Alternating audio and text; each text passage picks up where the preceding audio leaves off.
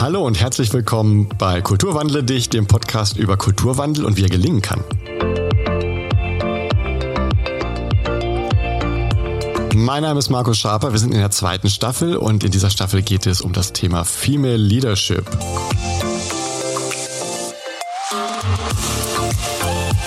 Und ich habe heute wieder einen sehr, sehr spannenden Gast dabei. Es geht um ganz viel um Menschen, um Nachhaltigkeit. Ähm, diesmal ein bisschen weniger um Technologie, aber auch. Und äh, ich freue mich total auf Carola von Peinen. Hallo Carola. Hallo Markus. Schön, dass Schön, du da bist. Ja, danke für die Zeit und äh, danke, dass du ähm, deine Geschichten teilst und auch deine Ansichten teilst. Das äh, wird sicher sehr, sehr spannend, weil bei dir geht es ganz viel um Menschen. Das ist jetzt erstmal ähm, etwas, was man von vielen Menschen sagen kann. Aber äh, ich glaube, wer deinen Lebenslauf kennt oder ihn gleich hört, äh, der weiß, wovon ich spreche.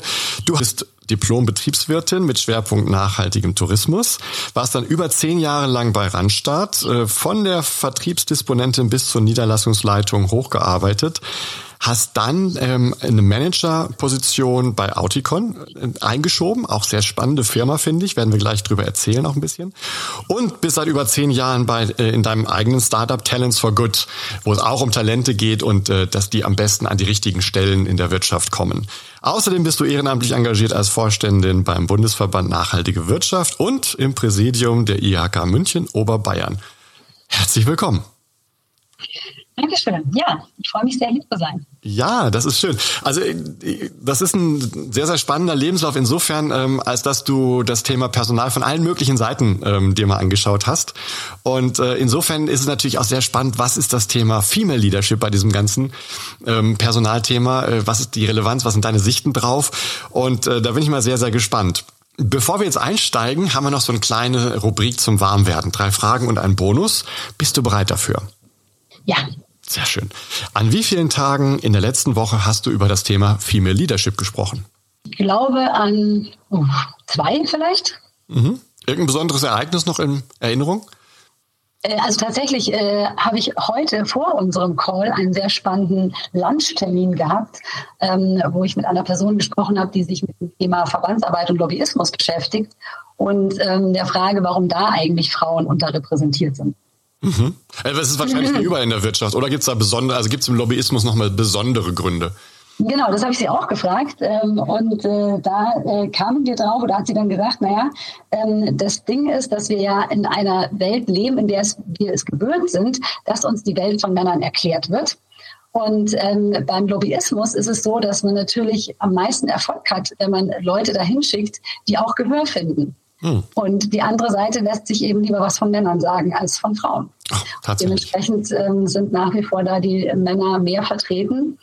Hat natürlich auch noch ein paar andere Gründe, ne? so auch ähm, wie, wie Frauen so ticken und wie Männer so ticken, Stichwort Netzwerke, Netzwerkarbeit und mhm. äh, außerhalb der Arbeitszeiten und so. Aber das sind eigentlich die Themen, die wir in allen Wirtschaftsbereichen kennen.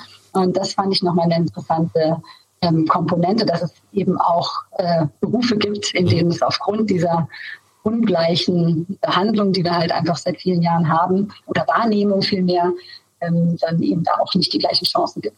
Die zweite Frage, worüber konntest du letzte Woche herzlich lachen? Oh, letzte Woche. Ah, wir hatten ähm, einen ähm, Workshop, einen internen Workshop mit unserem Leadership-Team für die Ausrichtung der nächsten Jahre. Wir haben ja gerade unser Zehnjähriges gefeiert und ähm, wir haben sehr viel gelacht und wir haben auch nochmal unsere Werte überarbeitet. Und ähm, was sehr schön war, ist, dass wir uns alle einig waren, dass Humor einer der wichtigsten Werte ist. Ähm, und ich glaube, es gibt bei uns äh, keine E-Mail, die nicht irgendwie mit einem Augenzwinkern beginnt oder eine Chat-Nachricht. Ähm, also genau, einfach gemeinsam lachen ist, ist sehr wichtig. Und ähm, genau, da haben wir viel gelacht aber eben auch nochmal dieses Thema Humor wirklich ähm, auch benannt als einer unserer wichtigsten Werte. Mhm. Sehr schön. Humor hilft uns auch in schwierigen Zeiten. Gut, ja, unbedingt. Ja, genau. genau. Wen wünschst du dir denn zu dieser Folge in den ZuhörerInnenkreis? Oh, also ich wünsche mir, ähm, eigentlich würde ich mir wünschen, viele Männer, die offen sind und die Lust haben, gemeinsam mit uns Frauen die Welt so zu gestalten, dass sie für uns alle Stückchen besser wird und ähm, dieses Thema Female Leadership ähm, als ein Tool sehen, wie das gelingen kann. Ah, ein Tool, das ist interessant. Also erstmal herzlich willkommen erstmal an alle, aber wenn ihr Männer da draußen äh, Lust habt, ein neues Tool auszuprobieren, dann seid ihr besonders, besonders willkommen hier und besonders richtig. Sehr schön. So, dann machen wir noch die tiefenpsychologische Schublade. Dabei lese ich dir jeweils zwei Begriffe vor und würde dich bitten, mir spontan den zu nennen, den du präferierst. Mhm. Als Heißgetränk, lieber Tee oder Kaffee? Tee, auf jeden Fall. Mhm. Übers Wochenende lieber ans Meer oder in die Berge? Oh, weil die Berge näher sind, sind es dann meistens die Berge. Okay. schwierig. Schwierige Frage. Harte Konkurrenz. Ja, okay.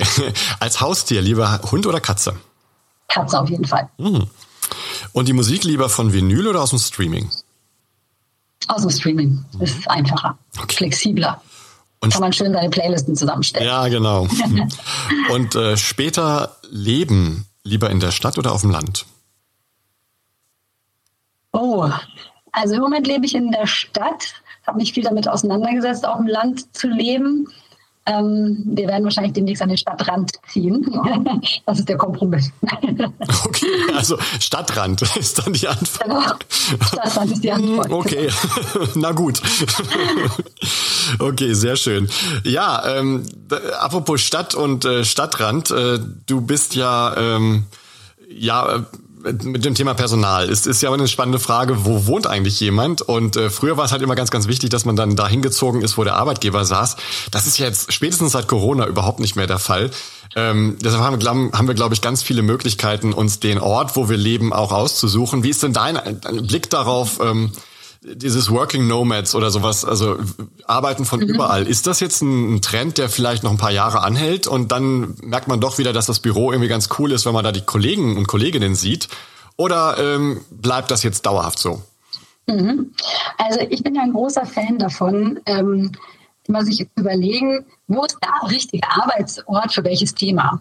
Also ich habe tatsächlich, ähm, ich bin schon als Digital Nomad bezeichnet worden, als ich noch nicht mal wusste, was das überhaupt ist, weil ich äh, damals mit meinem Ex-Mann ähm, äh, wir haben gerne den, den Sommer verlängert und haben dann irgendwo im Süden äh, unsere Zelte aufgeschlagen und eine Woche von dort gearbeitet und ein bisschen Urlaub gemacht ähm, und das quasi verbunden. Und da sind wir irgendwo mal in einem Impact Hub äh, begrüßt worden mit, ach, ihr seid ja die Digital Nomads. Und wir so, was sind wir? und, ähm, genau, da bin ich das erste Mal mit dem Begriff konfrontiert worden. Und deswegen glaube ich, das beantwortet auch ein Stück weit die Frage. Ich glaube, es ist wichtig, den richtigen Arbeitsraum zu finden für mich als Person, aber auch für das Thema, was ich gerne bearbeiten möchte. Ich habe auch viel experimentiert mit Mountain Offices und mit Strategietagen an schönen Orten, inspirierenden Orten, auch mit inspirierenden Menschen zum Beispiel. Ähm, und das heißt, ich bin, wir hatten bei Talents for Good immer schon ähm, die Prämisse, dass äh, wir damit experimentieren wollen. Also, dass Menschen im Homeoffice sein können, auch wenn nicht der Handwerker da ist, sondern weil sie einfach gerne im Homeoffice arbeiten möchten oder mhm. eben, weil sie gerade auf den Hund aufpassen müssen, bei ihren Eltern halt eine Woche arbeiten. Und ich glaube, was, was relevant ist, ist halt, wie, wie können wir es so organisieren, dass es am Ende für alle funktioniert. Mhm. Also es muss für das Unternehmen funktionieren, das muss für die KollegInnen funktionieren, das muss für die KundInnen funktionieren ähm, und es muss für einen selber funktionieren. Und ich glaube, da gibt es äh, neue Freiheiten, die mhm. wir jetzt gewonnen haben. Da bin ich Corona sehr dankbar, dass das, das Thema einfach mal auf den, auf den Plan gerufen hat. Das ja. stand schon auch davor, wenn man Umfragen sich angeschaut hat. Unter Mitarbeitenden war dieses Thema flexible Arbeitszeit, flexibler Arbeitsort Top 1 Thema über Jahre. Ja, also das ist nicht erst mit Corona ein Wunschthema geworden, sondern äh, Corona hat es in die Umsetzung gebracht, sage ich jetzt mal, was alle schon auf ihrer Wunschliste hatten. Wann und, hast du denn, ähm, wann, hm? ja, wann, Entschuldigung, wann hast du denn das letzte Mal das Gefühl selber, äh, hier ist jetzt genau der richtige Ort für diese Art von Arbeit mit diesen Menschen? Also tatsächlich der Workshop, den wir letzte Woche gemacht haben, den haben wir natürlich physisch gemacht. Ja, wenn wir über die strategische Ausrichtung des Unternehmens der nächsten Jahre sprechen, dann müssen wir zusammenkommen. Habt ihr also, einen besonderen Ort gewählt? So. Hm? Habt ihr einen besonderen Ort gewählt? Nee, wir haben es tatsächlich in unserem Office in München gemacht, haben festgestellt, der Raum ist zu klein. Würden wir beim nächsten Mal nicht mehr machen. Ähm, kann, könnte man aber natürlich auch gut irgendwo mal in die Berge gehen. Es hat natürlich ein bisschen logistische Frage auch. Also das, auch das muss man ja immer berücksichtigen. wenn wir Kollegen in Berlin und München haben, wenn wir jetzt auch noch in die Berge fahren, dann müssen die Berliner nochmal anderthalb Stunden weiterfahren. Aber wir waren zum Beispiel vor zwei Jahren ähm, im Kloster Schledorf am Kochelsee ähm, und haben da unser, unser Team-Meeting abgehalten. Ne? Und in so, an so einem Ort, wo man irgendwie dann in die Natur rausgehen kann und in die Berge schauen kann, ähm, da kann man natürlich auch ein bisschen größer denken, als wenn man irgendwie auf so einen quadratischen Monitor guckt, mhm. in seiner äh, beengten äh, Zwei-Zimmer-Wohnung in Berlin oder München. Ja? Ja, genau. Also ich glaube, Orte unterstützen Themen und wenn es möglich ist, und deswegen meine ich, man muss Kompromisse finden, ein Zwei-Tages-Meeting würde ich jetzt nicht unbedingt ähm, die ganze Mannschaft darüber transferieren, ähm, wenn es sozusagen für viele andere dann wieder ne, im, im, Doing zu ja. kompliziert wird. Mhm. Okay. Aber so einfach zu gucken, ähm, für unsere zum Beispiel in unserer Leitungsrunde treffen wir uns immer bei unserer Organisationsberaterin, die hat einen wunderschönen äh, Bauernhof in der Nähe von, von Würzburg. Und ähm, das ist sozusagen der Ort, mit diesem Ort verbinde ich wir können sehr offen miteinander reden. Alles kann auf den Tisch. Ähm, wir finden immer eine Lösung und es gibt keine Agenda. Mhm. Also so, haben ne? ja auch also Orte, ja genau, Orte hm? bestimmte Werte oder Orte bestimmte Wertigkeiten aus der Vergangenheit vielleicht. Das ist ähm, sehr spannend. Und du hast ja auch dein Studium, hat auch was mit Orten zu tun, nämlich unter anderem mit Tourismus, mit nachhaltigem Tourismus. Wie, wie kam es zu dieser Studienwahl? Ja, also tatsächlich habe ich Tourismus studiert, weil nachhaltigen Tourismus gab es damals, glaube ich, noch gar nicht. Ähm, aber ich habe am Ende meine Diplomarbeit über Nachhaltigkeit Ah, okay. Mhm. Also mir ist es schon richtig. Ähm, genau, es kam zu dieser Studienwahl tatsächlich, weil ich gerne gereist bin, mich andere Kulturen immer interessiert haben. Ähm, und ich glaube, heute weiß ich, dass was ich eigentlich am spannendsten fand daran ist, die anderen Perspektiven kennenzulernen. Wie gucken andere Menschen, die in einem anderen Kontext aufgewachsen sind, auf diese ja irgendwie gleiche Welt? Und ähm, das äh, fand ich sehr interessant. Deswegen habe ich mich damals für das Thema Tourismus entschieden. BWL war damit im Gepäck. Das habe ich akzeptiert und im Nachhinein aber auch so gut gefunden. Also ich bin froh, dass ich das, ähm, diese Schule durchlaufen habe sozusagen. Ähm, genau, und ähm, hab, äh, genau, also das war der Grund, warum ich Tourismus studiert habe. Und das Thema Nachhaltigkeit, das hat mich damals schon interessiert, weil ich eben eigentlich gar nicht BWL studieren wollte hatte dann natürlich auch meine Vorurteile und ähm, habe dann mal festgestellt, eigentlich ist das BWL ja gar nichts Böses. Es ist einfach nur ein System. Und die Frage ist ja, welches Ziel will ich mit dem System verfolgen? Und ähm, meine Frage, die mich seither umtreibt, ist, wie können wir dieses System so gestalten, dass nicht Profitmaximierung rauskommt, sondern dass Gemeinwohlorientierung rauskommt oder irgendwie, ne, so für, für alle wird es besser äh, oder so. also ganz genau kann ich das Ziel auch noch nicht ähm, jetzt. Es ist leider nicht so einfach wie die Euros, ja, darauf kann man sich sehr schnell committen. Ähm, das andere Ziel ist ein bisschen komplexer. Aber das ist die Frage, die mich eigentlich umtreibt und die mich auch bei dem Thema nachhaltiger Tourismus umgetrieben hat. Weil gerade im Tourismus ist es ja so, dass wenn ein Ziel besonders interessant wird, dann kommen da sehr viele Leute hin. Und dann ist die Gefahr sehr groß, dass das Ziel darunter leidet. Mhm. Weil wir alle mögen keinen Massentourismus. Wir wollen alle gerne das Juwel, das Unentdeckte. Und in dem Moment, wo das unentdeckte Juwel aber im Lonely Planet steht, ist es komplett überlaufen und nicht mehr interessant. Das heißt, wenn zu viele Menschen kommen, verliert eigentlich das Juwel an Wert. Und deswegen ist sozusagen der Tourismus da eigentlich ein ganz fragiles Konstrukt, sich dieses Thema Nachhaltigkeit eben anzuschauen, ne? zu gucken, wie muss das eigentlich in Balance sein, damit es weiterhin attraktiv bleibt, damit die Menschen vor Ort davon leben können, dass wir die Natur nicht zerstören, weil das ist ja eigentlich das Gut, weswegen wir da sind. Oder auch die Kultur, ja, manchmal ist es ja auch nicht die Natur, sondern die Kultur, die wir da kennenlernen wollen. Und wie kriegt man das auf eine behutsame, ausbalancierte Art und Weise hin, sodass langfristig alle Spaß dran haben. Die Menschen vor Ort verdienen ihr Geld, die Natur kann sich immer wieder erholen und die Touristen, die kommen, haben ihre Freude und haben nicht das Gefühl, die stehen 100, 100 Meter langen Schlangen oder äh, teile mir hier den Ausblick mit einer Million Leuten und sehe eigentlich gar nichts oder kann diesen Ort gar nicht wahrnehmen, weil er so voll ist. Ne? So. Mhm. Genau. Das, wie, ähm, wie, ist denn deine Interpretation davon? Also dein letzter Urlaub, beschreib den doch mal aus, aus der Sicht der Nachhaltigkeit. Mein letzter Urlaub. Ja, das ist ein ganz schlechtes Beispiel aus Sicht der Nachhaltigkeit. Wir sind nach Teneriffa geflogen. Ähm, uh, das, gerudert wäre okay, aber fliegen. genau, genau. Also fliegen war schon mal nicht okay.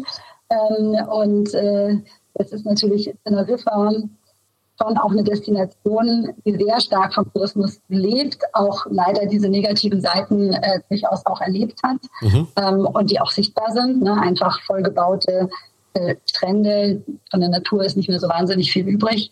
Ähm, wir haben es tatsächlich äh, gemacht, äh, weil meine Mutter sich das gewünscht hat. Und ähm, wir haben da nochmal so einen Familienurlaub rausgemacht und äh, eben um ihren Geburtstag rum irgendwo ins Warme zu fliegen. Aber tatsächlich hat es zur Konsequenz, dass wir, ähm, mein Freund und ich heiraten in zweieinhalb Wochen, dass wir bei unserer Hochzeitsreise beschlossen haben, wir fliegen zwar nach Griechenland, aber wir fahren äh, mit der Fähre und dem Zug zurück um nicht ah. nochmal eine Flugreise in diesem Jahr zu haben. Ganz auf den Flug konnten wir nicht verzichten, aber da haben wir zumindest versucht, ähm, einen Kompromiss zu finden. Und wenn jetzt alle ähm, Leute genau, auf, der, auf der Autobahn mit dem Zug, also mit dem Zug oder auf der Autobahn wären mit ihren Autos, das äh, wäre, glaube ich, auch ein, Chaos. also von daher, ab und zu brauchen wir auch nochmal den Flug. Aber habt ihr, habt ihr kompensiert wenigstens? Ja, genau, wir haben kompensiert und ähm, genau, ansonsten äh, versuchen wir schon auch äh, die, ähm, ja, einfach darüber nachzudenken. Ich glaube, mhm. das ist eigentlich der Punkt. Mhm. Ne? Also ich bin kein Fan davon zu sagen, dies und jenes darf man nicht mehr. Ich glaube, es geht um den bewussten Umgang damit und sich zu überlegen. Wir haben tatsächlich auch eine Einladung zu einer Hochzeit in Argentinien in diesem Jahr gehabt und hatten kurz überlegt, ob wir da unsere Hochzeitsreise hin machen. Und äh, ehrlicherweise war auch dieser CO2-Fußabdruck ein Grund, weswegen wir es nicht getan haben, weil wir dann gemerkt haben, eigentlich ist es uns nicht so wichtig, die Person steht uns nicht so nahe. Und ähm, aber ich glaube, vielleicht vor fünf oder zehn Jahren hätten wir da nicht drüber nachgedacht und hätten gesagt, ach, wenn man mal eine Hochzeit in Argentinien mitnehmen kann, das lässt man sich doch nicht entgehen. Mhm. Ja. So, ne? Also ich glaube, dieses, dieses einfach ja. darüber nachdenken und für sich gucken, wo ist mein Ausgleich, ähm, das, äh, das, ist, das ist total wichtig. Das Denken verändert sich und das ist ja auch gut so. Und ähm, das, ähm, wir werden auch gleich über das Thema ähm, weibliche Führungskräfte und ähnliches sprechen. Auch da ähm, verändert sich das Denken vielleicht noch ein bisschen langsam, aber schauen wir mal, wie es geht. Das Interessante fand ich bei dir ist, du hast zwar über Nachhaltigkeit, was heißt zwar, du hast über nachhaltigen Tourismus äh, äh, dann deine Diplomarbeit geschrieben, ähm, bist dann aber nicht in den Tourismusbereich gegangen, sondern bist dann zu Randstadt gegangen. Ähm, wie kam es mhm. dazu? Das war der, einer der Zufälle des Lebens. Mhm. Ähm, ich war auf einer, auf einer Karrieremesse. Man muss dazu sagen, als ich fertig geworden bin, war gerade so eine Phase, wo der Tourismus ziemlich da niederlag und ähm, es echt schwer war, da einen Job zu finden. Mhm. Und dann war ich auf so einer Karrieremesse und ähm, da war Randstadt, ich wusste überhaupt nicht, was die machen. Und dann habe ich gedacht, ja, ich kann denen ja mal meinen Lebenslauf geben und vielleicht finden die ja einen Job für mich im Tourismus. Ich bin deutschlandweit flexibel und wollte halt mal gucken. Und die haben dann gedacht, ja, nee, Tourismus haben wir nicht, aber vielleicht haben sie ja Lust für uns zu arbeiten. Und dann dachte ich, naja, ist da halt mal zum Vorstellungsgespräch und mich zum AC eingeladen worden, habe ich gedacht, kannst du auch mal mitnehmen, so zum Üben eigentlich, dachte ich. so, wär, weil ich hatte eigentlich auch noch, war noch mitten in der Diplomarbeit, hatte keine Zeit, mir da großartig Gedanken zu machen. Und dann war es aber ganz spannend, weil bei diesem AC ähm, war, äh, hatten wir so eine Gruppendiskussion vormittags gab es zwei Gruppendiskussionen und ich glaube noch ein paar Übungen. Und dann wurde zum Mittagessen die Hälfte nach Hause geschickt. Und da war eine dabei, die war super gut vorbereitet und äh, sehr dominant und hatte irgendwie auf alle Fragen eine Antwort. Und ich war überhaupt nicht vorbereitet, weil ich gar keine Zeit hatte. Und äh, dachte so, oh Gott, oh Gott, ich, die schicken mich auf jeden Fall nach Hause. Und dann ist aber nicht ich gegangen, sondern sie ist gegangen.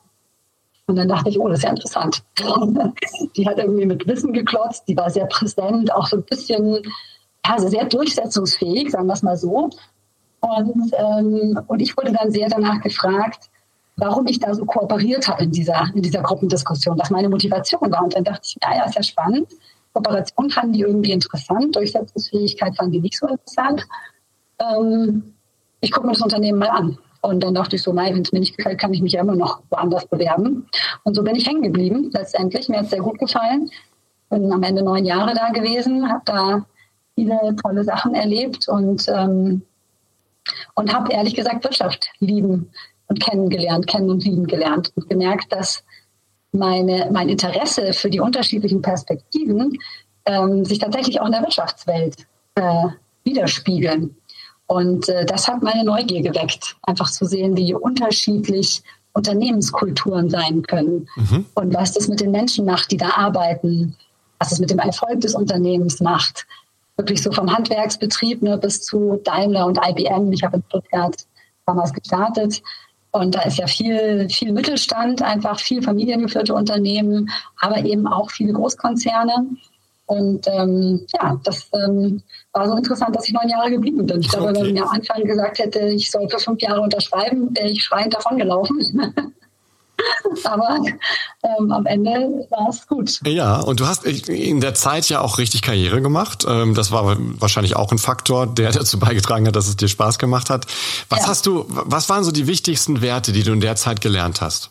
Also ich glaube, zum einen, was ich, äh, was ich sehr stark mitnehme aus der, Zeit, äh, der Zeit bei Randstadt, ist, das, ähm, ist ja ein Unternehmen im Bereich Zeitarbeit und wir haben einen sehr großen Fokus ähm, auf das Geschäft der Hilfskräfte. Das heißt, wirklich ungelernte Arbeiter und Arbeiterinnen, die sie vermittelt haben, meistens in Produktionslager Hilfstätigkeiten.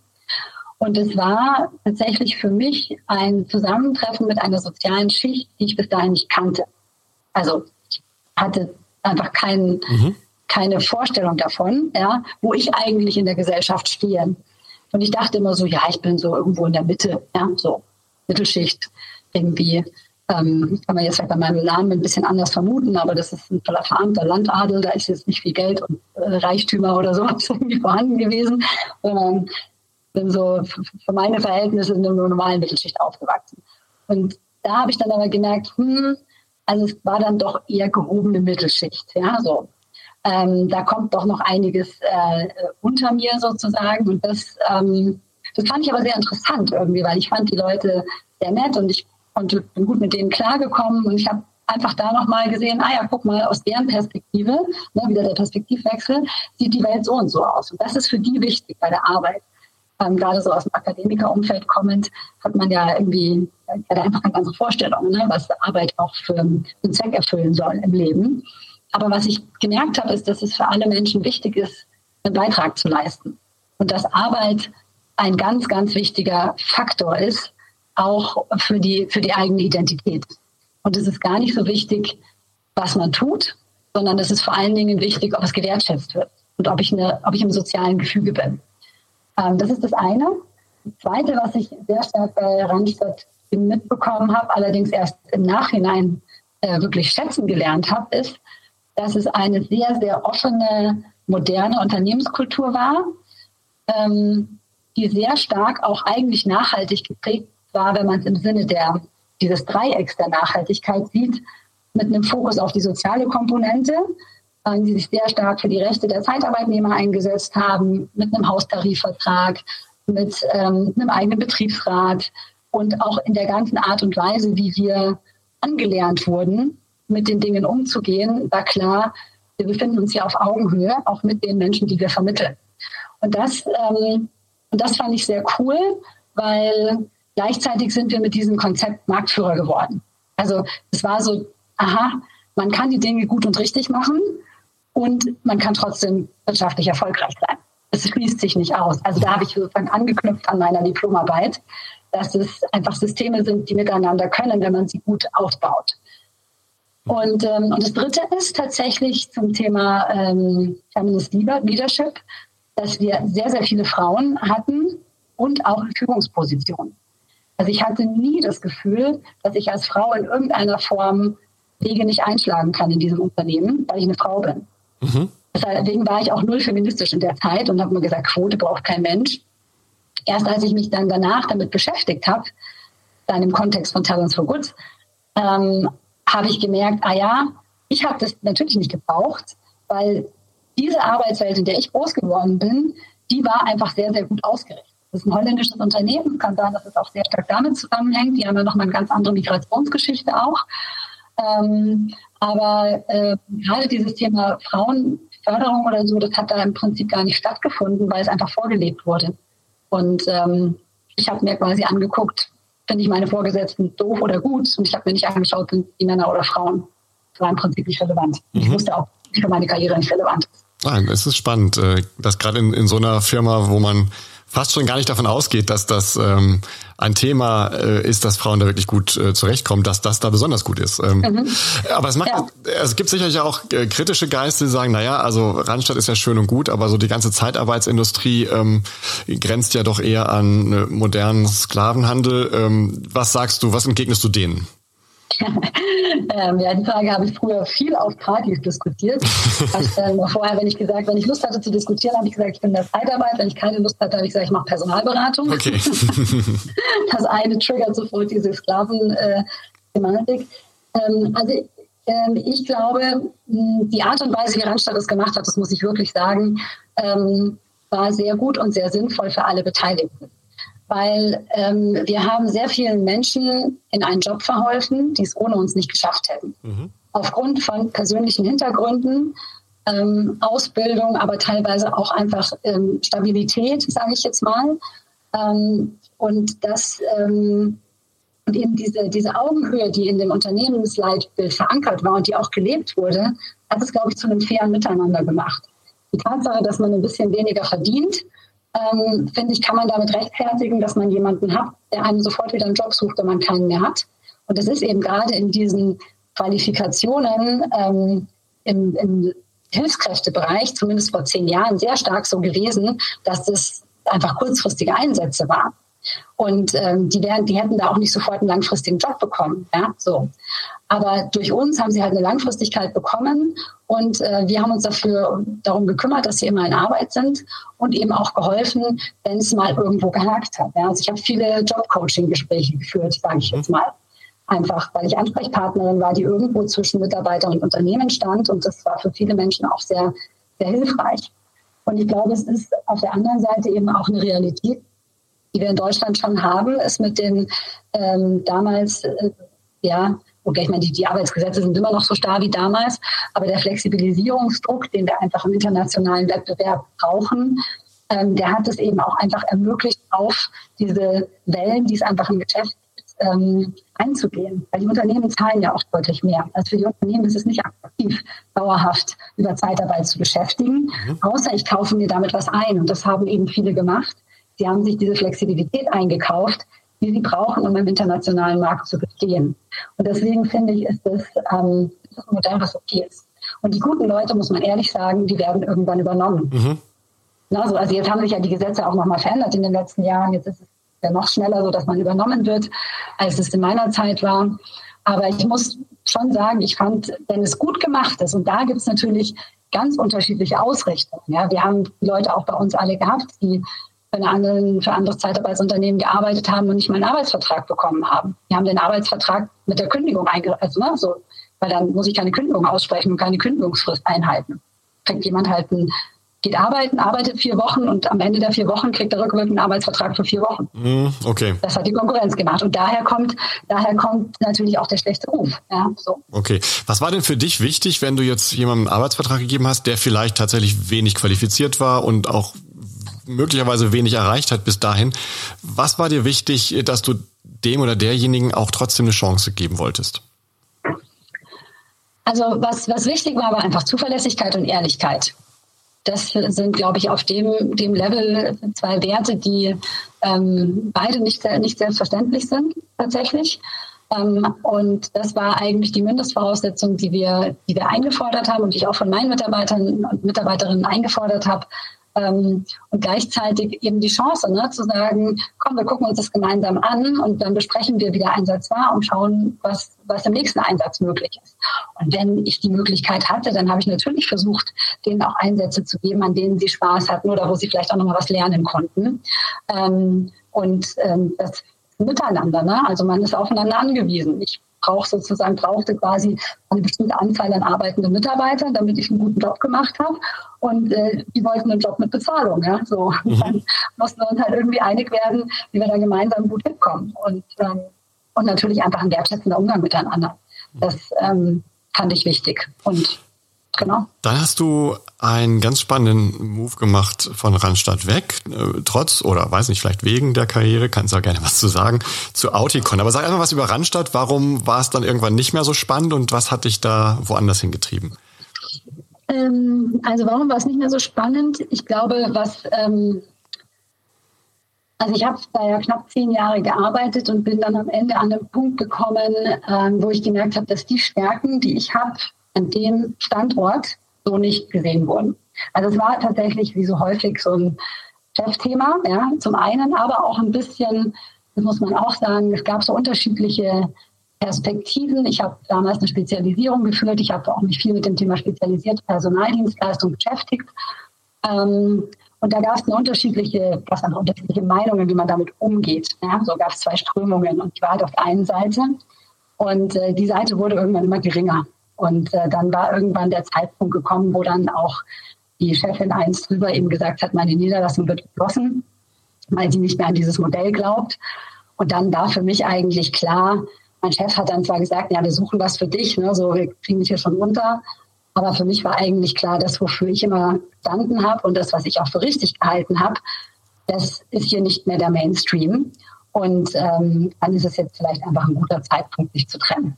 Und so haben wir es dann auch gemacht. Mhm. Also ich glaube, es war so der, war so der richtige Zeitpunkt zu gehen, wo man einfach gemerkt hat, wir haben diese Gegend, also ich, ich sage immer ganz gerne, in so einem Mitarbeiter-Arbeitgeber-Verhältnis, finde ich, gibt es immer so eine Zeit der gegenseitigen Befruchtung. Da profitieren beide Seiten voneinander. Da macht es Spaß und da ist man irgendwie inspiriert, ja, vom Job und von der Person und so. Und irgendwann endet es. Irgendwann hat man ich jetzt in dem Fall alles gegeben, was ich hatte. Und das Unternehmen hat mir alles gegeben, was ich jetzt als Carola brauchen konnte. Und dann it's time to go. Ja, so.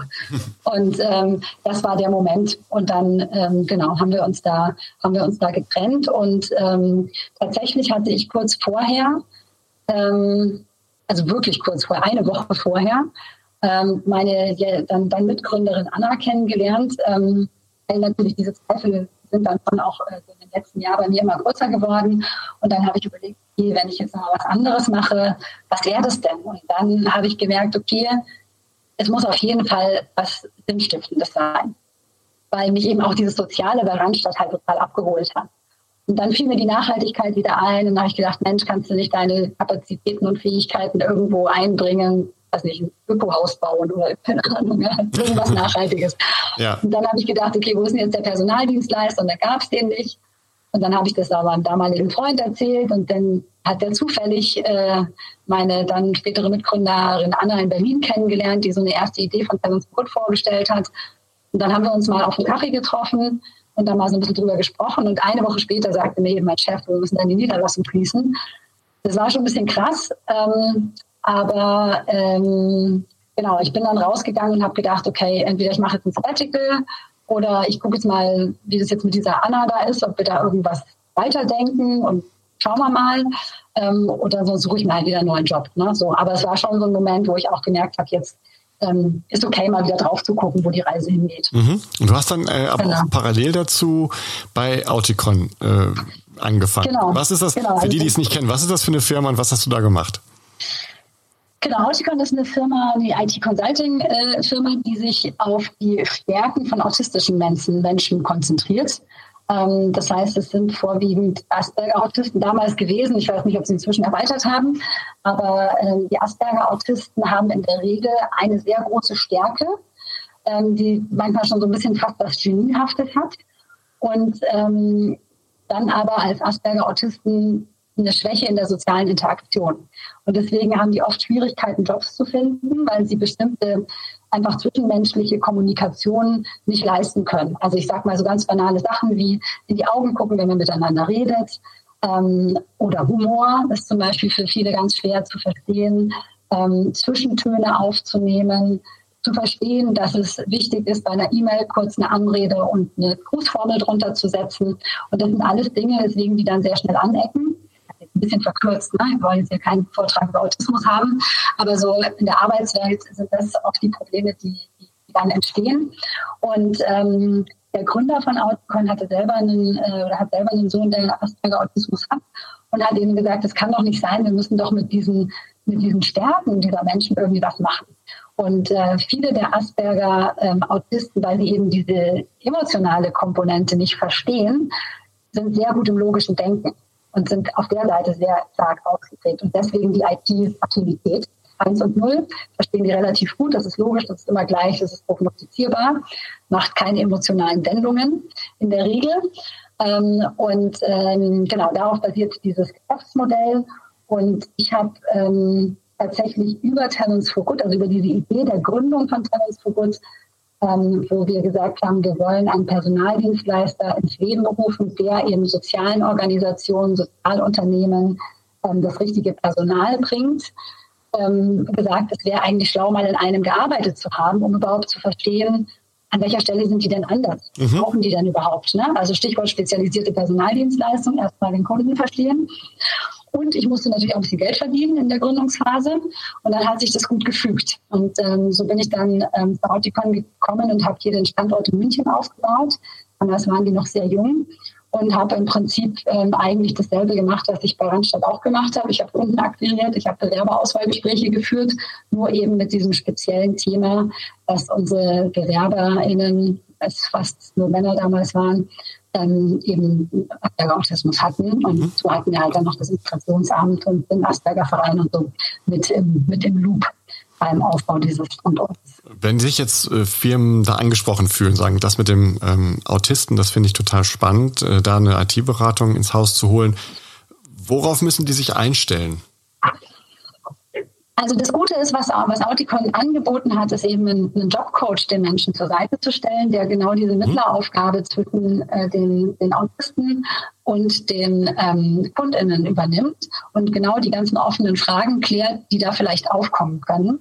Weil Autismus ist auch nicht Autismus. Es hat bei jeder Person unterschiedliche Ausprägungen. Aber das ist genau das, was Auticon im Vorfeld einfach rausarbeitet und dann mit den Firmen ins Gespräch geht und sagt, das ist es, was die Person richtig gut kann. Aber damit sie das richtig gut kann, braucht sie einen einzelnen Raum oder muss sie jeden Mittag Pizza essen. Also klingt blöd, ne? aber manchmal ist es so. Also dann haben die so Gewohnheiten, die halt jeden Tag gepflegt werden müssen, damit es denen gut geht. Mhm. Und wenn mal irgendwas passiert, was ihn oder sie irgendwie aus dem Konzept bringt, dann kann es das sein, dass die dann manchmal in so eine Dauerschleife gehen und nicht mehr so richtig kommunikationsfähig sind. Und dann kann man eben den Jobcoach anrufen. Das ist dann wiederum eine Vertrauensperson, die dann weiß, wie holt sie die Person da wieder raus und ähm, versetzt sie wieder in die Arbeitsfähigkeit. Okay. Und das ist eigentlich eine coole Sache, weil ähm, also die Kunden, die ich damals betreut habe, die waren alle krass begeistert, weil die, die Fähigkeiten, die, die, die unsere Mitarbeiter da abgerufen haben, die waren enorm. Ja? Also die waren absolut weit über dem, was die sich hätten vorstellen können, weil die dann eben in einem Bereich so spezifisches Wissen haben oder auch so krass unterwegs sind. Sie hatten einen, der sollte Excel-Tabellen abgleichen und die haben gedacht, wir brauchen eine Woche dafür und der war nach zwei Stunden fertig. Und hat dann halt, ich habe damals zu denen gesagt, so, ja. naja, wenn sie ein bisschen früher fertig sind, dann können sie noch ein bisschen im Internet surfen, weil das halt für die Autisten wichtig ist, dass sie so Ansagen bekommen. Ja?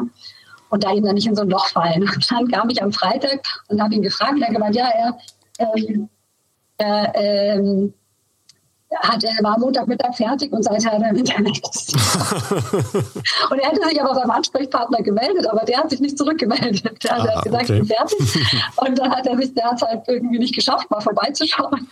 Und dann hat er halt irgendwie eine Woche lang gesurft, weil ich ihm das gesagt hatte, ja, so, schön seinen Job erfüllt. Aber so, ne, also das waren ähm, äh, wirklich tolle Geschichten und ähm, ja, also da, da habe ich zum Beispiel gelernt, wirklich, was, was man rausholen kann eigentlich, wenn man stärkenbasiert mit Menschen umgeht. Mhm. Wenn man aufhört, ihre Schwächen die ganze Zeit in den Vordergrund zu stellen, dass sie nicht grüßen können oder nicht in die Augen gucken können oder den Witz nicht verstehen, sondern dass es halt darum geht, die Stärken in den Vordergrund zu, zu stellen und zu sagen, der Rest ist jetzt nicht so relevant.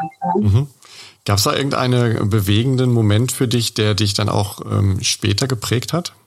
Was passiert mit Menschen, wenn man sie so ja, stärkenbasiert behandelt eigentlich? Das, das ist, glaube ich, das, was mich am allermeisten beeindruckt hat. Das habe ich auch jetzt in unserem Unternehmen mit integriert, ne? zu sagen, wir arbeiten stärkenbasiert mit einem Strengths Finder, weil es so viel Kapazität wachruft, die, ähm, die sonst einfach in diesen ganzen Schwächenbewältigungsthemen irgendwie eigentlich aufgefressen wird. Ne? Und man kommt dann so viel schneller voran. Das ist das eine. Und das andere ist, dass äh, auch da wieder Stichwort Perspektivenwechsel, ähm, dass ich mir manchmal die, die Frage gestellt habe, die sich Autisten übrigens auch stellen, wer sind eigentlich hier die Normalen und wer sind die, die komisch sind? Mhm, mhm. Weil Autisten sind sehr ehrlich, Autisten sind sehr logisch. Ähm, und man Also eigentlich war die Kommunikation mit den Autisten viel einfacher. Weil man hat einfach gefragt, kannst du das, ja oder nein? Und dann gesagt, ja oder nein. So, dann kann man weitermachen. Da wird nicht außen rum geschwurbelt oder irgendwie Ausreden erfunden oder beschönigt oder Schleifchen außenrum gebunden, sondern dann hat man die Antwort, dann kann man weiterarbeiten. Und diese Klarheit, äh, da habe ich mich oft gefragt, wer hat hier, wer sind hier eigentlich die, die ein bisschen falsch sind, sagen wir mhm. mal so. Unser System bewertet da ja sehr gerne. Also das waren, glaube ich, so die zwei großen Learnings, die ich von Auticon mitgenommen habe.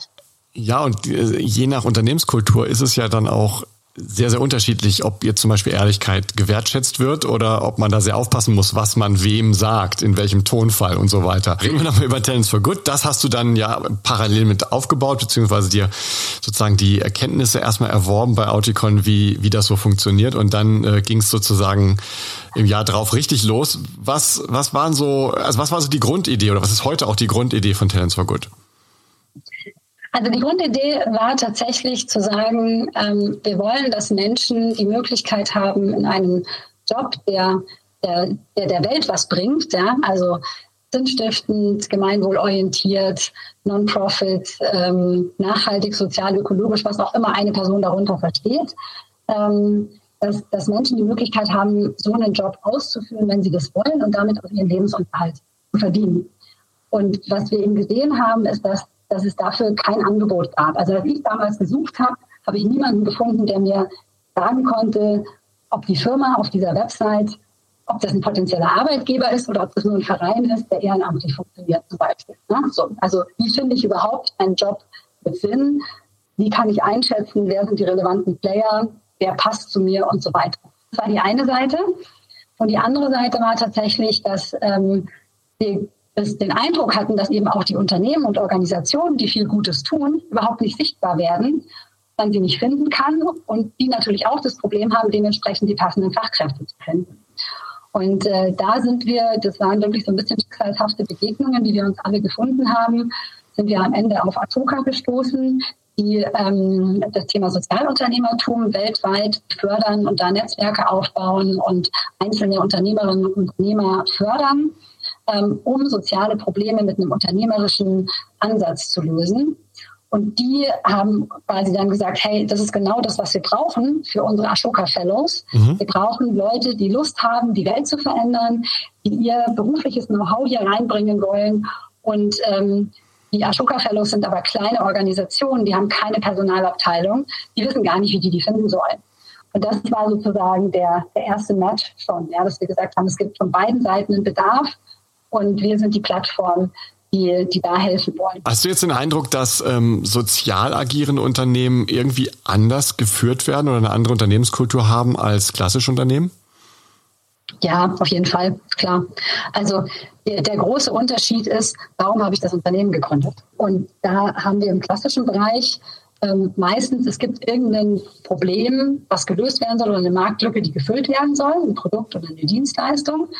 Und bei unseren Kunden ist es, wir wollen die Welt verändern und dafür machen wir eine NGO oder eine Stiftung oder eine GmbH. Wenn ich Geld hätte verdienen wollen, hätte ich einen Ingenieursdienstleister oder einen IT-Dienstleister ausgemacht. Ja. so, ne? Und das ist auch, also eine Kollegin sagte, bei uns arbeitet niemand, weil er gerne Personalvermittlung machen will. Das stimmt. Mhm. Ist denn, äh, so. wie, wie prüft er denn, wie nachhaltig oder wie sozial engagiert ein Unternehmen ist, bevor er denen irgendwelche Mitarbeiter vermittelt? Ähm, also es gibt natürlich verschiedene Verbände, wo, äh, wo Unternehmen oder Organisationen schon mal ähm, gebündelt sind, ne, die dann für uns ein Stück weit so ein bisschen das Siegel sind. Also wenn jemand in der Afrika Fellowship ist oder beim Bundesverband Nachhaltige Wirtschaft oder Teil der, der Gemeinwohlökonomie. Der Non-Profit-Bereich ist noch ein Stückchen einfacher, weil wir gesagt haben, wenn es Non-Profit ist und nicht gegen äh, krasse demokratische Grundwerte verstößt, seit, einig, seit einiger Zeit haben wir ja auch eine Stiftung, die das durchaus in Frage stellt. Die, für die würden wir natürlich nicht arbeiten. Aber ähm, Stiftungen per se sind erstmal für uns interessante ähm, Organisationen und dann gucken wir uns natürlich so ein bisschen an, was steckt dahinter. Ähm, und wenn das jetzt nichts ist, wo wir sagen, das geht gar nicht, oder es hat, ne, also es muss einen gemeinnützigen Auftrag haben und äh, wie gesagt, der muss mit den demokratischen Grundwerten übereinstimmen, ähm, dann werden wir tätig. Gab es schon mal Fälle, wo sich Firmen bei euch gemeldet haben, wo ihr gesagt habt, nee, ihr seid nicht sozial genug? Ja, tatsächlich. Also wir hatten mal einen Weiterbildungsträger, wo man ja erstmal denken könnte, okay, Weiterbildung ist jetzt erstmal per se was Gutes. Aber da hat uns eben dieser, ähm, dieser Fokus, wirklich die Welt hinsichtlich einer positiven Wirkung für Mensch und Gesellschaft zu verändern, gefehlt. Mhm. Und denen haben wir gesagt, hey, wenn ihr jetzt ganz viel äh, CSR-Weiterbildungen machen würdet oder zum Thema Nachhaltigkeit oder so, dann wäre es was anderes. Oder aber, wenn ihr eine Gemeinwohlbilanzierung hättet, weil dann wüssten wir, dass ihr euch sehr intensiv damit beschäftigt habt, mhm. wie ihr als Wirtschaftsunternehmen quasi eurer gesellschaftlichen Verantwortung ähm, nachkommt.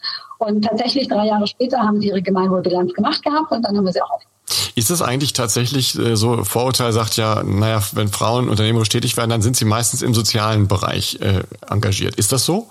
Also ich glaube, dieses höher, schneller, weiter, kompetitiv, das spricht Frauen nicht so an. Mhm. Es kann eine gesellschaftliche Prägung sein, die man auch wieder abtrainieren kann, das weiß ich nicht, damit habe ich mich nicht beschäftigt, aber de facto ist es so, dass die meisten Frauen äh, wenn es ein Go-Kart-Rennen gibt, nicht sagen, muss ich unbedingt dabei sein. Ja? Die Männer finden es aber total geil.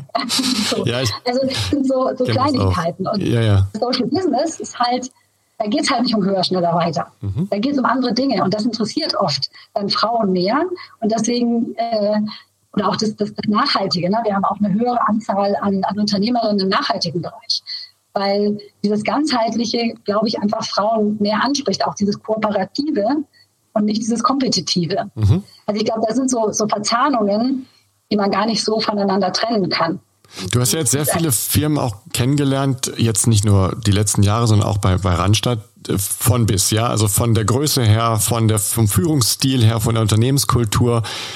Hast du da einen Eindruck, dass äh, wenn Frauen in der Führung sind, dass die Unternehmenskultur in eine gewisse Richtung anders ausgeprägt ist? Ja, das glaube ich schon. Das glaube ich schon. Also Frauen bringen einfach einen anderen Spirit rein. Mhm. Ähm, also, ne, so ich meine, wenn, wenn wir uns das so anschauen, ist ja auch, wenn, wenn wir uns mal auf die Kindererziehung schauen, ja, das ist ja auch ein Machtgefüge und das ist auch ein Führungsthema. Ähm, und auch so eine Familie ist ein kleines Unternehmen.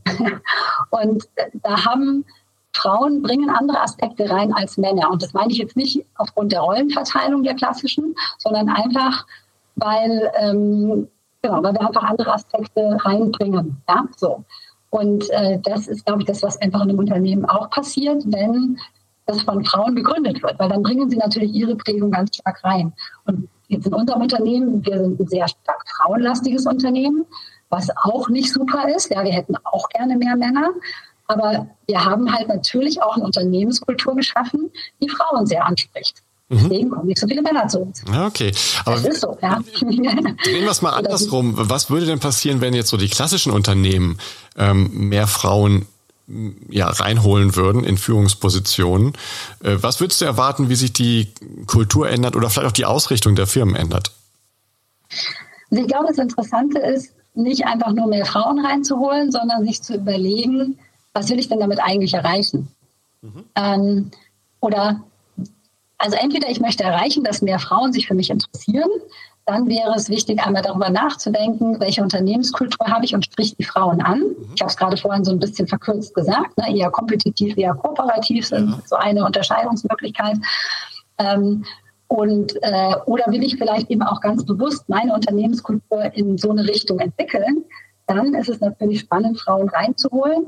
Dann muss ich aber auch den Boden dafür bereiten, dass sozusagen die neuen Frauen, die möglicherweise reinkommen, dann auch auf eine Offenheit von den äh, von denen, die schon da sind, egal ob das jetzt Männer oder Frauen sind, ne, dass die da drauf treffen. Also wenn ich eine Veränderung reinbringen will, ähm, dann reicht es nicht nur eine Person reinzuholen, sondern da muss ich auch in meinem Unternehmens-Mindset arbeiten und mir überlegen, was will ich denn reinholen, was ist die Konsequenz davon. Ähm, und wenn es dann passiert, dann auch zu sagen, okay, es darf jetzt auch sein nicht dann wieder in die alten Muster zu verfallen. Mhm. Das finde ich, sehen wir ganz viel. Jetzt, wenn wir auch diese Diskussionen haben, mehr Frauen in die Vorstände.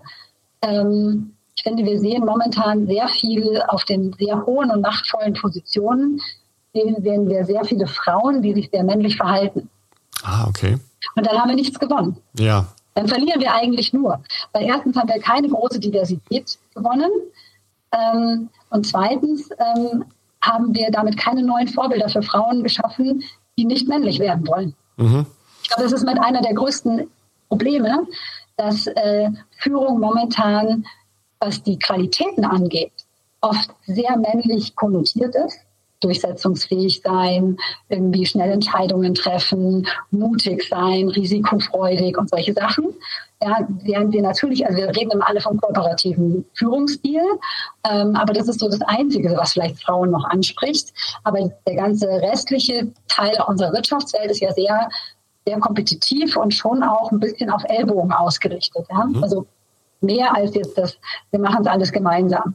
Aber wenn jetzt ein ähm, ähm, Aufsichtsrat eines klassischen deutschen Konzerns ähm, auf dich zukommen würde und sagen würde, ja, wir haben das verstanden, wir wollen die diese weiblichen, weiblich konnotierten Eigenschaften mehr haben, wir wollen Nachhaltigkeit mehr haben, wir wollen ein bisschen sozialer werden ähm, und so weiter. Und äh, was sind so die Tipps, die du einem solchen Aufsichtsrat geben würdest? Ich glaube, ich würde einmal auf die Unternehmenskultur schauen und gucken, ob ich das, was da reinkommt, wertschätzen kann. Und zwar genauso wie das, was jetzt schon da ist. Mhm. Also ist es, ich finde es bei der Nachhaltigkeit ein super Klassiker. Ja? Alle wollen Nachhaltigkeit, aber in dem Moment, wo es Geld kostet, lieber nicht. Mhm. So, und das ist genau dasselbe. Ja? Also wenn ich jetzt sage, meinetwegen, ich führe einen anderen Führungsstil ein und ich darf mehr Schwäche zeigen. So, dann bedeutet das, dass ich vielleicht auch mehr Diskussionen reinhole. Die kosten Zeit weil, ich, weil sich vielleicht jemand mal auch in einer krachen Situation zeigt, weil es dann wieder ein bisschen Zeit braucht, um es irgendwie aufzufangen, dann geht es nicht so schnell voran. Das kostet Zeit und es kostet am Ende Geld. Will ich das? Ja oder nein? Mhm. Also wirklich Gedanken darüber zu machen, die Veränderung, die ich eigentlich haben will, was hat das für eine Konsequenz? Wir haben zum Beispiel vor zwei Jahren äh, zwei Kolleginnen reingeholt mit dem Auftrag, das Thema Diversität bei uns stärker zu verankern. Mhm. Und die challengen uns an jeder Ecke, wo sie können. Und das führt dazu, dass wir Flyer in die Tonne kippen und nochmal neuen Auftrag geben. Das kostet Geld, das kostet Zeit, das kostet Nerven, das kostet Diskussion. Ja, so. Das ist aber eine Entscheidung, die wir bewusst getroffen haben, wo ich dann auch meinen Kollegen sage, so, hey, wir haben uns dafür entschieden, wir haben mit diesem Flyer genau den Stereotyp äh, weitergetragen, den wir eigentlich nicht mehr haben wollen. Jetzt müssen wir nochmal 500 Euro in die Hand nehmen und wir müssen es nochmal der Designerin schicken und es wird eine Woche später fertig. So ist es jetzt. Ja. Und insofern und ist es ja auch ein, ein kulturelles, genau, das ist die Konsequenz, aber insofern ist es auch ein kulturelles Tool. Du hast ja vorhin das Wort auch verwendet. Äh, wenn man schon dieses Tool einsetzen will, muss man sich auch im Klaren darüber sein, dass das eben Implikationen hat für die Prozesse, für die Geschwindigkeit von Entscheidungen, aber auch für die Nachhaltigkeit der Entscheidung. Denn meistens sind solche Entscheidungen ja, ja auch tatsächlich für länger gemacht und äh, können oder sind geeignet dafür, mehr Menschen mitzunehmen und zu überzeugen. So ist es. Absolut, genau. Also ich glaube, wenn wir uns dieser Reibung hingeben, auf eine konstruktive Art, wird es am Ende immer besser. Mhm. Aber Reibung kostet Zeit, Nerven, Energie, Geld. ne? Reibung so. erzeugt Wärme. und auch Wärme, genau. also, äh, und auch Energie, eben ja, auch positive genau. Energie. Ne? Also es erzeugt auch diese positive Energie von, hey cool, wir verändern jetzt wirklich was. Ja? Also, und wir mhm. haben jetzt nicht den blöden, um bei diesem blöden Flyer-Beispiel zu bleiben, ja? wir haben jetzt halt nicht den, den, den Flyer, bei uns war das dann so, wo auf der, wir haben einen für Organisationen, einen für Kandidaten und bei den Organisationen war halt ein hübscher mit 40er Mann drauf ja? und auf den, äh, bei, den, bei den Suchenden war eine Frau drauf. Und ich dachte, ja super, da ist das Geld, da ist die Kohle, da sind die Arbeitgeber, da ist der Mann und da ist die suchende, arme, bettelnde Frau, die einen Job sucht. Und da haben wir super gemacht. Und genau. beide weiß. Ja? beide ungefähr dieselbe Altersstruktur. Hervorragend. Fünf, fünf Euro in das Stereotypenschweinchen, ja. Genau, genau. Und das, war, das Spannende war, was ist da, da rausgekommen? Wir haben jetzt nicht irgendwie farbige Menschen drauf, sondern wir sind in die Diskussion gegangen und haben gesagt, was machen wir denn jetzt? Weil wenn wir eine Person, wenn wir nur eine Person drauf haben wollen, dann ist ja immer nur eine Person. Ja, ist ja immer nur ein Teil der Gesellschaft abgebildet. Mhm.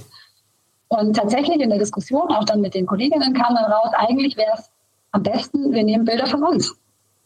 Weil wir sind die Firma, wir transportieren das und jetzt haben wir Bilder, wo wir draußen sind. Natürlich auch Frauen drauf, ja, mhm. aber äh, aus einem ganz anderen Hintergrund.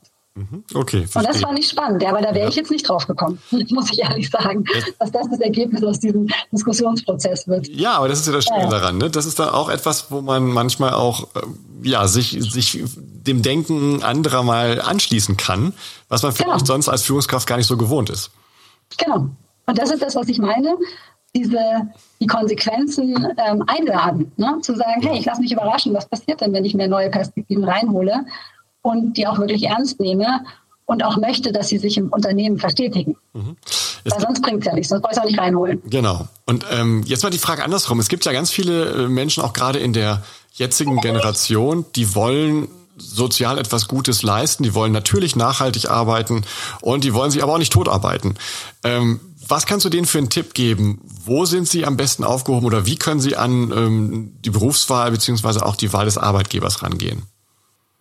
Die Chancen stehen gut, weil die Arbeitgeber haben ja gar keine Wahl. Also ich höre sehr viele Arbeitgeber, die genau das bei mir gerade platzieren.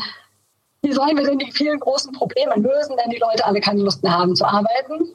Dann sage ich immer ganz ehrlich, ich glaube, es ist eine Reaktion auf unsere Generation, die reihenweise ins Burnout gegangen ist. Die Generation, die danach kommt, reagiert logischerweise darauf und sagt, das passiert uns nicht. Finde ich auch total richtig. Mhm. Ähm, und damit muss man jetzt arbeiten. So, ne? Also ich glaube, dass es ähm, für die, für die Menschen, die das suchen, ähm, können das auf jeden Fall einfordern. Ich glaube, es muss in einem Rahmen bleiben, weil man kann natürlich jetzt nicht sagen, ich maximiere nur meine eigenen Vorteile und meine Freizeit und meine Bedürfnisse und was das was mit dem Unternehmen ist, ist mir egal. Dann wird es keine langfristige Zusammenarbeit, ja, sondern auch da muss man wieder gucken, wie kommt man irgendwie zusammen, dass es für beide tragbar ist. Ähm, und ich glaube, es, es, geht ganz viel darum, einfach auf die Unternehmenskultur zu schauen ähm, was wird da gelebt, was wird auch nicht nur erzählt, sondern was wird wirklich umgesetzt.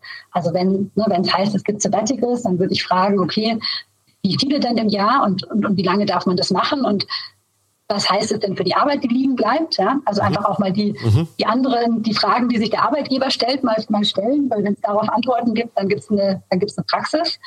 Wenn es darauf keine Antworten gibt, dann ist es eine leere Hülse.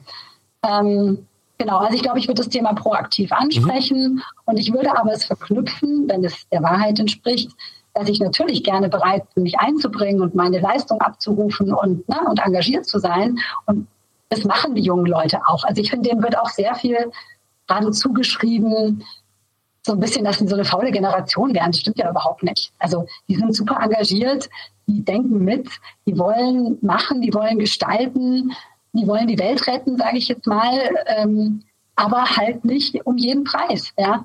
Nicht auf, auf dem Rücken ihrer Gesundheit und nicht 24-7. Mhm. Und das finde ich okay. Finde ich sehr gesund, finde ich auch sehr nachhaltig. Ja, sehr schön. Das ist ein schönes Schlusswort äh, letztlich. Ähm, und ich habe auch ganz, also als Business Angel sehe ich natürlich sehr viele Gründer und äh, Gründerinnen und äh, junge Mitarbeitende, die in äh, Startups auch unterwegs sind. Und ich kann das also auch nur bestätigen, was du sagst. Ähm, es gibt sehr, sehr viele junge Leute, die bereit sind, sehr viel zu geben, ähm, auch sehr viel Energie, sehr viel Leidenschaft. Nur es muss einen Sinn haben, es muss einen, einen vernünftigen Purpose haben. Und wenn, wenn das der Fall ist, wenn man das auch wirklich dann ja äh, authentisch leben kann, dann ähm, sind die auch bereit, die extra Meile zu gehen. Genau. Ja, und, und so. Sieht vielleicht nur nicht in Überstunden aus, sondern in anderer Form, was auch okay ist. Genau. Und so kommt jetzt auch schon die Schlussmusik langsam hereingeschlichen, äh, die uns daran erinnert, äh, dass äh, die Zeit auch schon wieder um ist. Liebe Carola, vielen, vielen Dank. Ich würde am Ende eine Frage nochmal stellen wollen. Was hat dich an diesem Podcast heute besonders ähm, inspiriert oder berührt? Ähm, ich glaube, die Tatsache, dass wir so diese Themen äh, feministische Führung oder auch Frauen in Führung mit dem Thema Nachhaltigkeit auch so ein bisschen verknüpft haben. Mhm. Das finde ich immer schön, wenn die Dinge zusammenkommen. Und es war schön, nochmal selber durch meine eigene Vita so zu gehen, mit der Perspektive auf, was nimmt man so mit. Ja. Aber ich glaube, die Win-Win-Situation, ja, ich, ich danke dir erstmal. Und die Win-Win-Situation, ähm, mehr Frauen, mehr Gleichberechtigung, mehr Nachhaltigkeit und auch mehr Soziales mehr soziale Komponenten in der Unternehmenskultur, das kann wirklich funktionieren, ähm, wenn man offen dafür ist, auch die Kulturveränderung zu akzeptieren. Und darum geht es ja in diesem Podcast. Also von daher vielen Dank nochmal dir dafür. Sehr gerne. Und es macht ja auch sehr viel Spaß. Ich finde das auch genau. Grund. Auch das. Vielen Dank, es war sehr schön. Und, ja. Ähm, und ich danke natürlich auch allen ZuhörerInnen, genau. Grüße an euch. Teilt es, kommentiert es ähm, und sprecht drüber. Es ist ein wichtiges Thema und wir können gar nicht genug darüber sprechen. In dem Sinne, bleibt gesund und uns gewogen. Bis dann. Macht's gut. Tschüss.